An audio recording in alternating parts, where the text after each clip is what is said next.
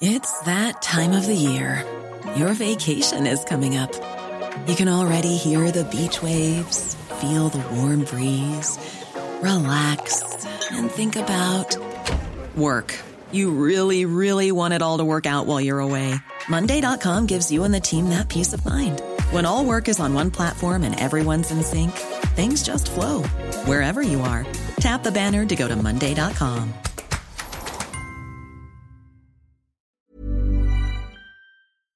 En fait, c'est ce qui fait le propre des Gilets jaunes, c'est que quelle que soit notre origine euh, sociale, notre origine professionnelle, raciale, ethnique, etc., euh, personnellement, je gagne relativement bien ma vie. Pourtant, j'ai voulu m'investir par souci de l'injustice, clairement. Euh, aujourd'hui, on a un pays qui est malade et on aimerait le soigner du mieux qu'on peut, quoi. Voilà deux ans que le mouvement des Gilets jaunes est apparu en France. Le 17 novembre 2018, en effet, des milliers de manifestants, suite à un appel lancé sur les réseaux sociaux, descendaient dans la rue sur les ronds-points pour faire entendre leur colère, leurs espoirs aussi pour une société plus juste, plus égalitaire, moins excluante. À Falsbourg, le rond-point qui fait la jonction entre la route nationale 4 et l'autoroute A4 est devenu le point de rassemblement de centaines de manifestants. Habillés de leurs gilets jaunes fluo devenus signe de ralliement national, ces femmes et ces hommes y ont discuté politique, fiscalité, économie, écologie aussi pendant des mois. Guillaume, 25 ans, cadre pour une entreprise de communication, est l'un de ces gilets jaunes de la première heure. Il me reçoit dans son appartement à Sarrebourg et revient sur cette mobilisation inédite en France, dans ses revendications comme dans ses formes.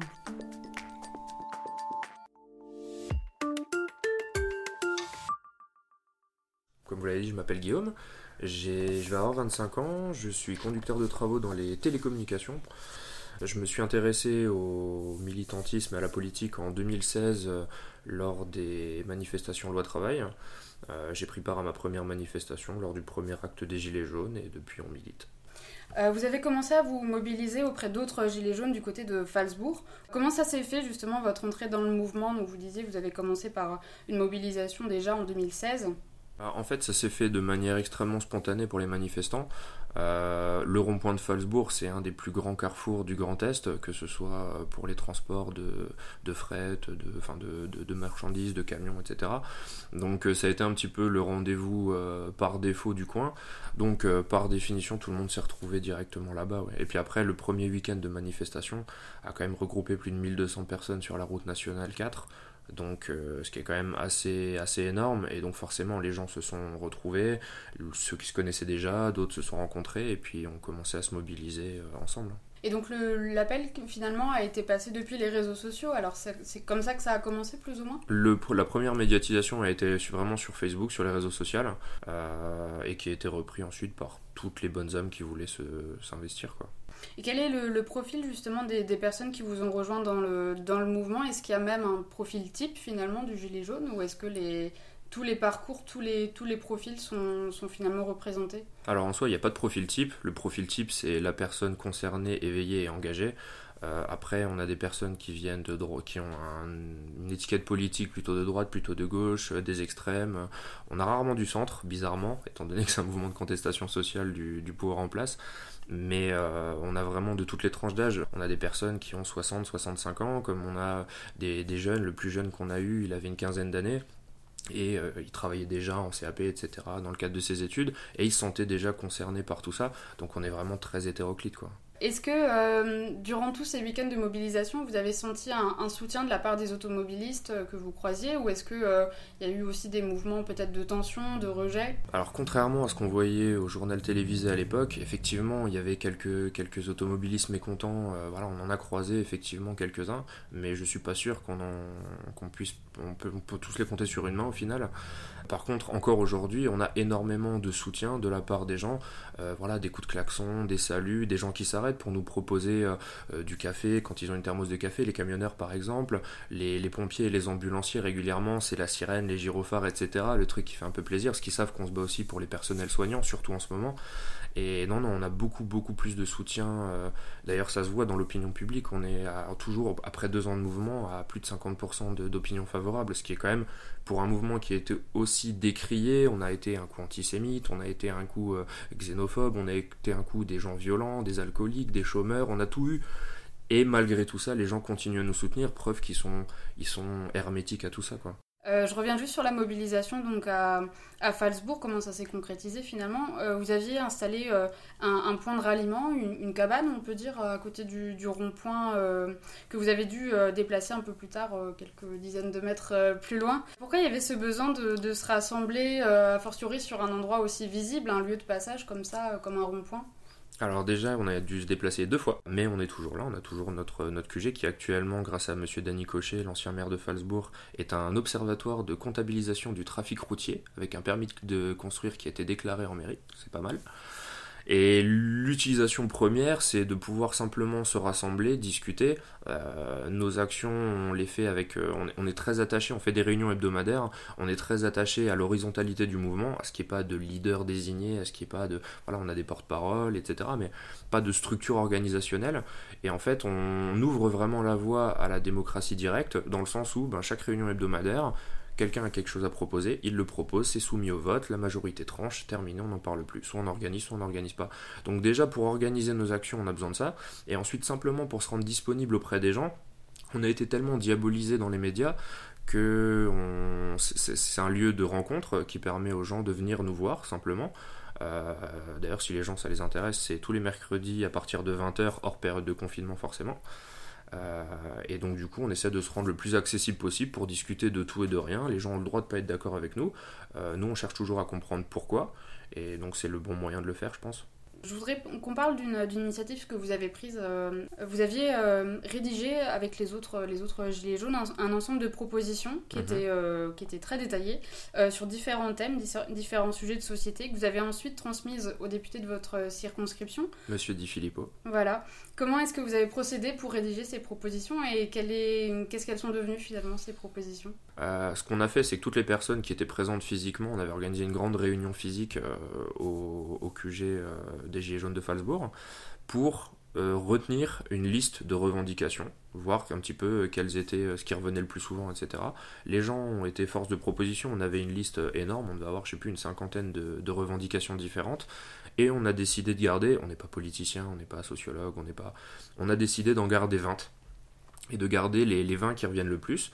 On a pris cette liste de 50, on les a mis sur les réseaux sociaux, on a un groupe Facebook qui regroupe plus de 1300 personnes au niveau local ce qui est, ce qui est, ce qui est quand même pas mal, et on a permis à chacun, chaque personne qui consultait notre, notre, notre page Facebook, de pouvoir voter euh, pour, et pour éliminer, en fait, pour dégrossir la liste des revendications. Et au final, les revendications qui sont ressorties euh, de la majorité, c'est les revendications dont on entend encore parler aujourd'hui au niveau national. Il n'y a pas vraiment de grands, de grands changements.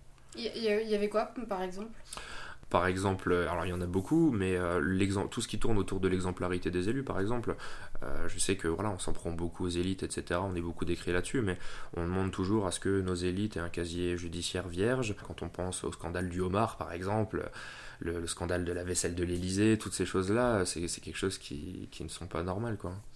Et donc euh, vous aviez euh, compilé tout ça finalement et vous mhm. l'aviez envoyé donc à votre, euh, à votre député. Qu'est-ce qu'il en a fait, lui, de ces, de ces propositions?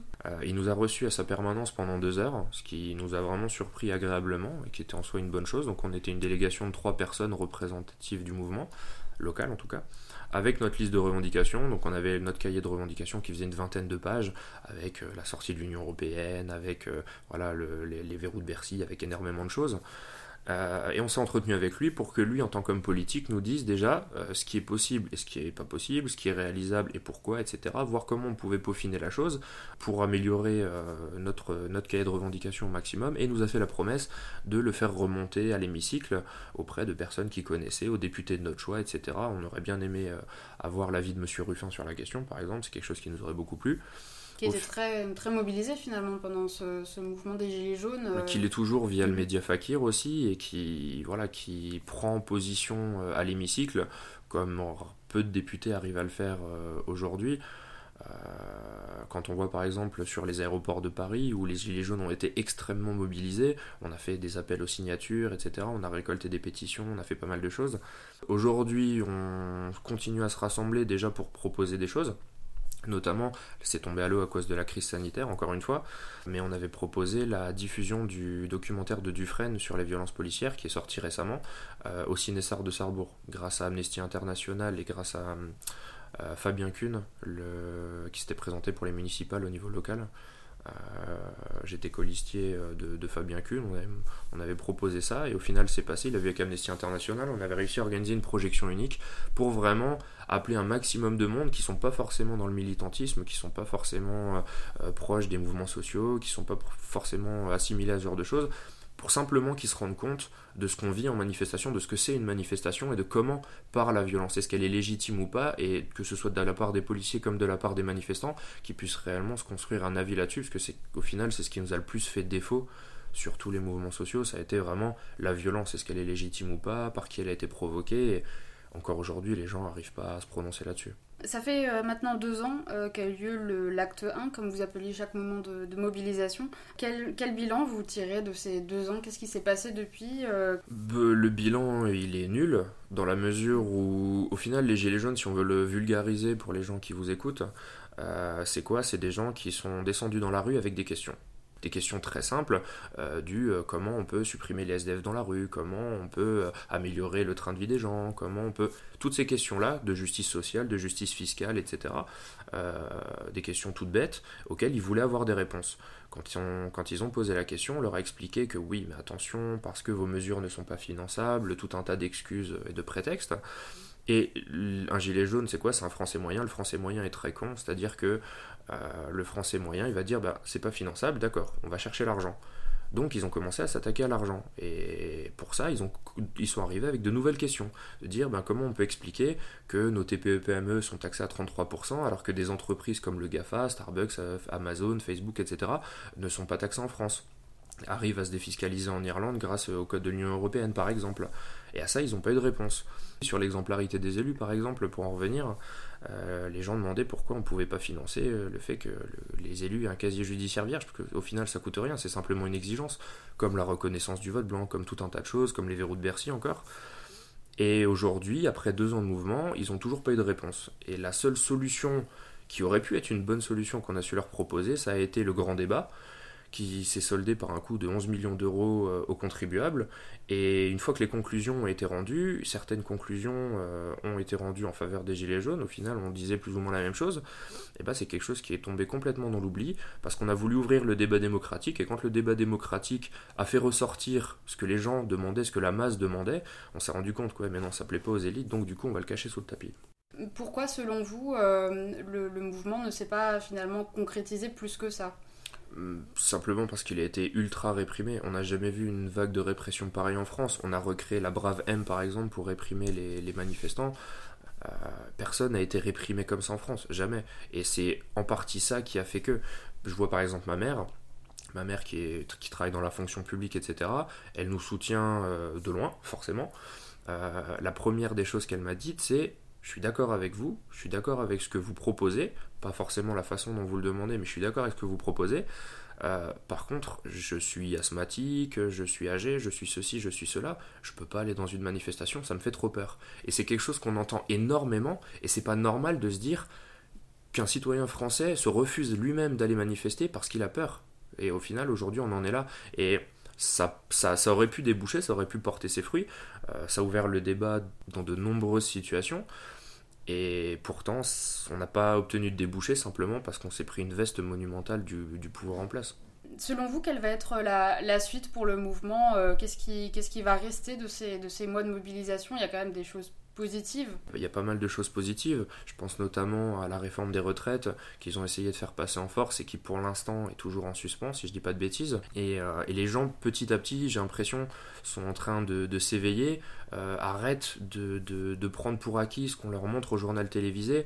Aujourd'hui, on a ouvert le débat sur pas mal de choses. Les gens continuent à s'interroger là-dessus. Il faut savoir qu'il n'y a pas que les gilets jaunes qui manifestent dans la rue, il y a aussi les gilets jaunes qui travaillent à l'élaboration d'une nouvelle constitution, qui travaillent à l'élaboration du référendum d'initiative citoyenne euh, qui été euh, pas mal étoffé depuis le début du mouvement. En deux ans, on a des, personnes qui s'investissent à 100% dessus et qui ont fait un travail vraiment remarquable pour rendre la chose la plus viable possible parce que les gens ont soif de démocratie directe. Si on prend notre exemple au niveau local à Sarrebourg, pour les municipales par exemple, on a monté une liste de toutes pièces. Quand on a vu ce qui se proposait aux élections municipales, on s'est dit non, c'est pas possible. On n'est pas des politiciens, on n'a pas envie de ce job-là mais en même temps on peut pas on peut pas critiquer sans proposer. Donc on a voulu proposer et on a monté une liste en l'espace de 15 jours que des personnes d'engagement, des personnes d'extinction rébellion, des personnes euh, de mouvements antifascistes, des personnes euh, politiques locales, des personnes euh, écologistes, des, anciens socialistes, vraiment des personnes qui ont été déçues ou qui se retrouvent dans, différents mouvements et qui ont voulu se rassembler pour proposer quelque chose. Et en, en montant une liste nous qui sortions de nulle part, en l'espace de 15 jours, on a réussi à faire 8% aux élections municipales. C'est-à-dire qu'on a réussi à obtenir un siège. Je pense que si on s'y était pris en avance, si on avait cadré la chose un peu mieux, si on avait soigné la communication, si on avait vraiment anticipé le truc au maximum, ben, peut-être qu'on aurait doublé ça, ou même triplé.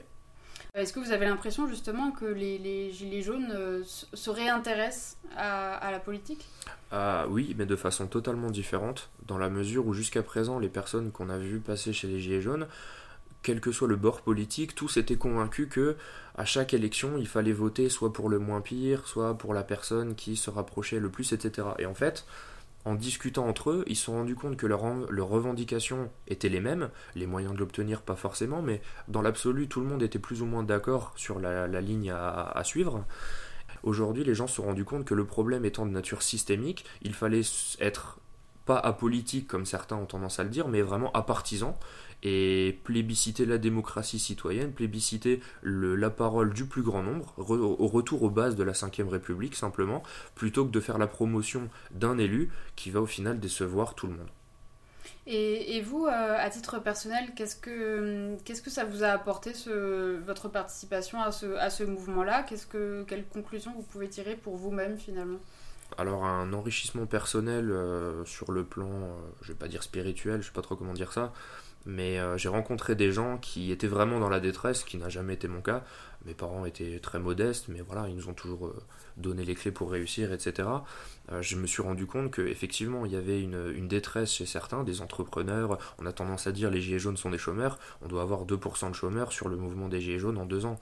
Euh, au, niveau, au niveau local, on avait fait un petit peu de stats. On va avoir des agriculteurs, on va avoir des auto-entrepreneurs, on va avoir des infirmiers, des aides-soignants, on va avoir énormément de corps de métier, des cadres comme moi, on va avoir plein de choses, mais très très peu de chômeurs au final, c'est que des gens de la France qui se lèvent tôt. Et il y a énormément de, choses qui sont anormales, on prend conscience d'énormément de choses et ça nous conforte en fait dans notre, euh, dans notre envie de militer, dans notre envie de nous impliquer. Parce que quand on voit commencer chez les autres, on se dit que déjà on n'est pas si mal loti que ça, mais qu'il y a vraiment un réel problème quoi.